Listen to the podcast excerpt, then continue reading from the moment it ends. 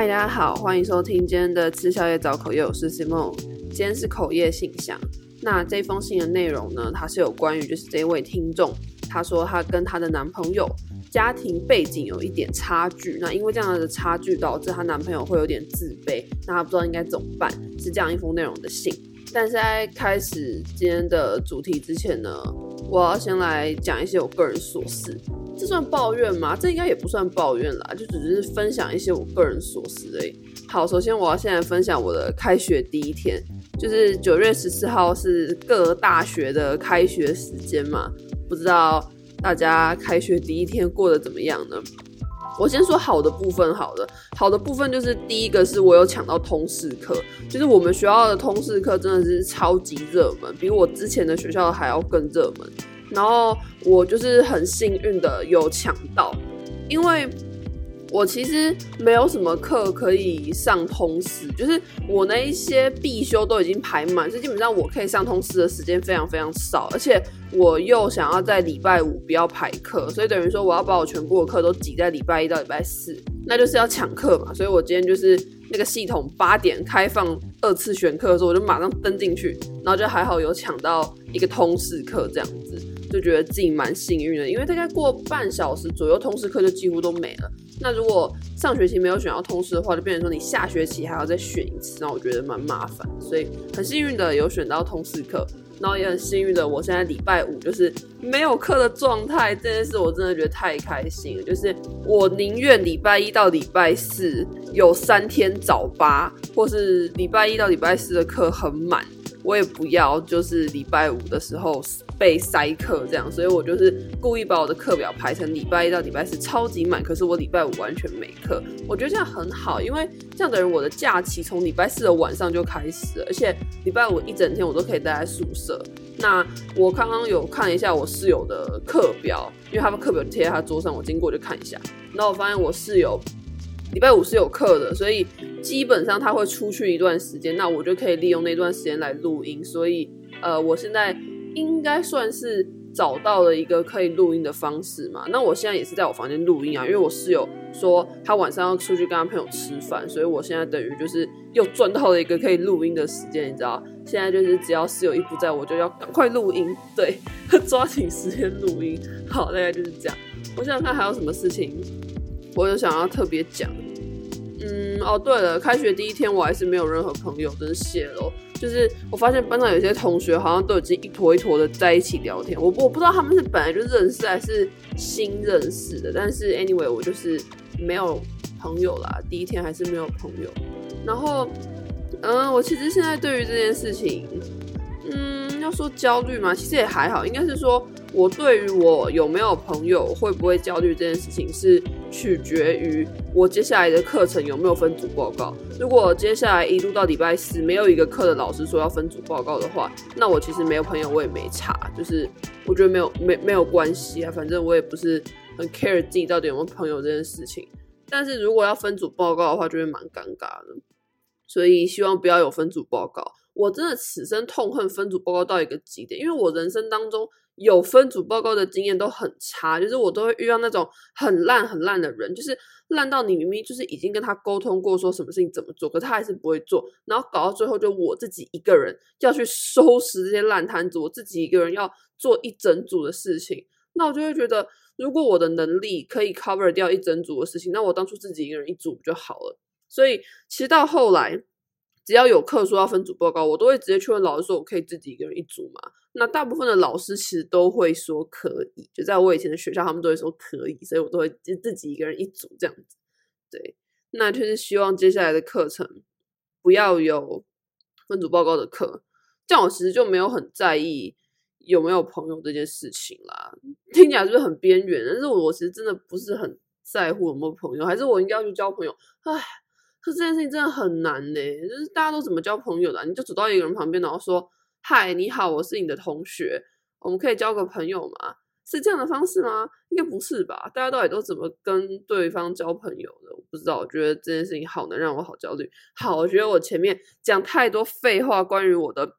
学校生活了，不知道大家会不会想听？但反正这就是我的目前的学校生活的状态，这样子。那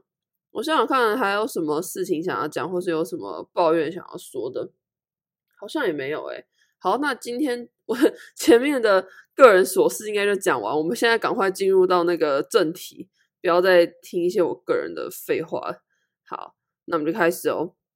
这封信的内容，他说：“我是一个家里经济环境算不错的人，爸妈都在海外经商的关系，所以生活一直都过得很不错。遇到了现在的男友。”我们认识的时候也很合拍，从在一起到现在，他也对我很好，我也很爱他。但是他从以前就会因为我的家庭环境而感到自卑，因为他爸妈是做小吃摊的。但我很少在他面前说过我家庭的事情。我也觉得做小吃摊很累很辛苦，还能把他养到大，感到很佩服。也不会刻意在他面前穿很贵的名牌。我爸妈也很喜欢他，也常常想请他们一家人来家里吃饭，但他都拒绝。我也想跟他爸妈亲近，更想了解他的一切，但他都不让我去他家，这让我蛮难过的，感觉自己都不了解他。我也有跟他说过，我喜欢的是你的人，不会因为你的任何身份而改变，但因为他的自卑，让我觉得自己离他越来越远，我该怎么办？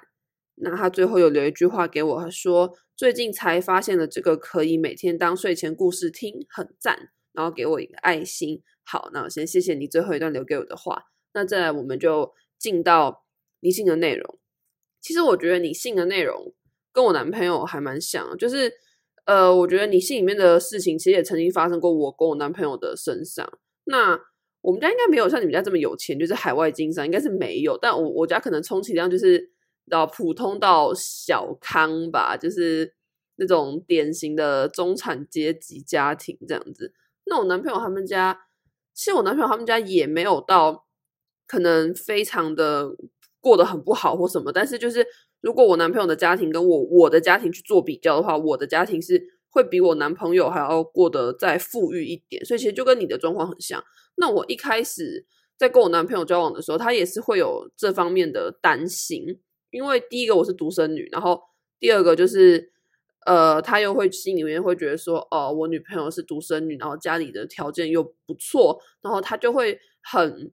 很觉得说，嗯，他的父母会不会嫌弃我，或是他本人会不会嫌弃我这样？所以其实我在跟我男朋友交往初期的时候，他也是会有这样的问题。那我一开始其实就是，嗯，我其实也没有特别做什么，我就是只是把我的日常展现给他看。因为讲真的，就算我们家里可能啊比他们家有钱一点好，但是。我的生活还是过得很普通，就跟他一样啊。我也没有特别多零用钱，或者我也没有就穿得比较好什么的。然后我也不是说每一顿都要吃什么餐厅几百块，你要我吃路边摊的卤肉饭我也 OK 啊。所以其实，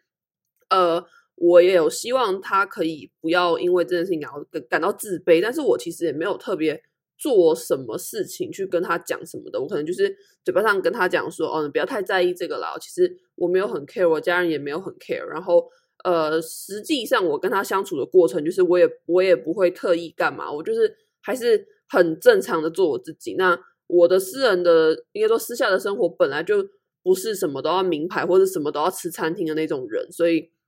其实呃，跟他在一起相处久了之后，他应该也有看得出来说啊，其实我并不是那种什么啊独生女啊，叫娇生惯养，家里又给很多钱的那种小孩，我也没有。其实我跟跟他就是。其实就是过差不多差不多的生活这样，然后至于我男朋友跟我爸妈呢，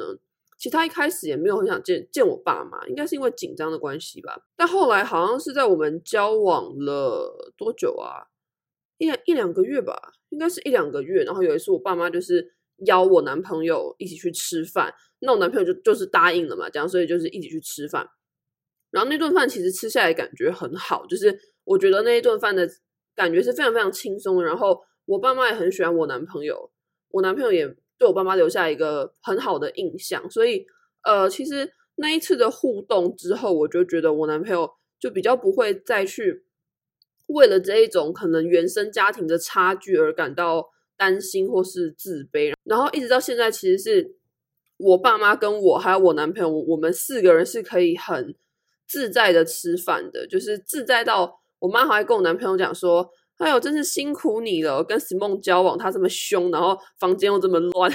就我妈还会跟我男朋友抱怨我，然后或者跟我男朋友说什么：“哦，真是辛苦你了之类的。”所以其实一直到现在，呃，就是我们两个只交往两年多，一直到现在，其实这件事情就有基本上应该是已经没有了啦。然后它也只有发生在前期而已。那我讲我的呃故事给你听，也这也不是故事，就是我讲我的这个事情给你听。我是想跟你说，就是嗯，我觉得我可能没有办法给你一个什么样的方法去改善这件事情，因为讲真的，我当初遇到这个状况的时候，我也没有特意去改善什么，我就是还是过我正常的生活，就是我就是那时候就觉得说。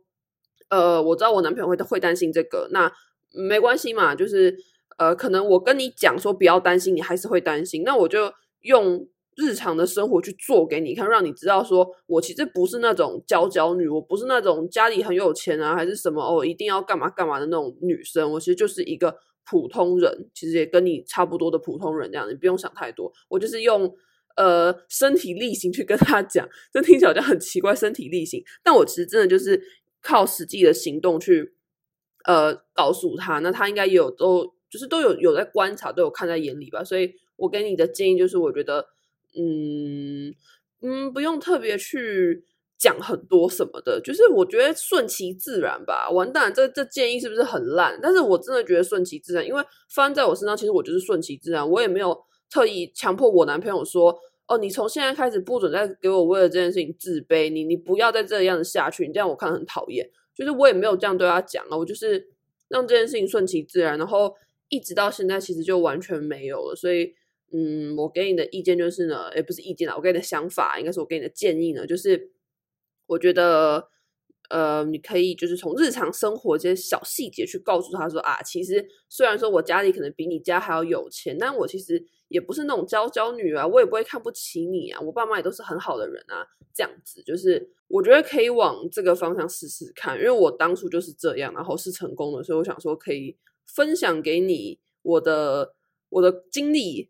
然后我的做法，对，这就是我想要嗯给你的回复。这集会不会很烂啊？完蛋，我每次口业信箱录到最后，我都会。心虚，因为我就自自自己一个人，你知道吗？我如果今天有一个搭档的话，我可能讲完，我可以问我的搭档说：“那你觉得这个建议怎么样？”那我可能搭档就会给我一些回复嘛。可是我就只有我自己一个人，现在就是对着我的耳机讲话，所以我其实不知道我给的建议到底大家听了会不会觉得有用，还是你们觉得就是跟废话一样啊？真的不知道，每次都录到最后都会怀疑自己，但就是希望对你有用啦，因为至少。这个方法我亲身试过，我是有用的，所以我觉得可以推荐给你，你可以试试看。就是你就是用身体力行去跟他讲说，我其实并不是你想的那种有钱娇娇女这样子。然后时间久了，我觉得他应该也会感受到这样。对，那这就是我今天想要给你的内容，希望你会喜欢。如果你还有什么想跟我说的话，你都可以继续在口业信箱投稿给我。你就是呃打完字的时候备注一下，写说哦，我是那个之前跟你讲过说男友因为家庭背景的差距啊，然后会自卑的那个女生，就是你就稍微注明一下你是谁这样，那你就可以再回信给我说，嗯，之后。的呃，就是有什么状况啊，甚至是你还有什么想要跟我说的话，你可以再回信给我这样子。好，那这里的内容大概就是这样。如果大家有什么想跟我说的话，都可以到 First Story 底下留言，或是你到 IG 搜寻“吃宵夜造口业一天”短视频就可以找到我的 IG。好，那这一集就是这样，我们下次再见，拜拜。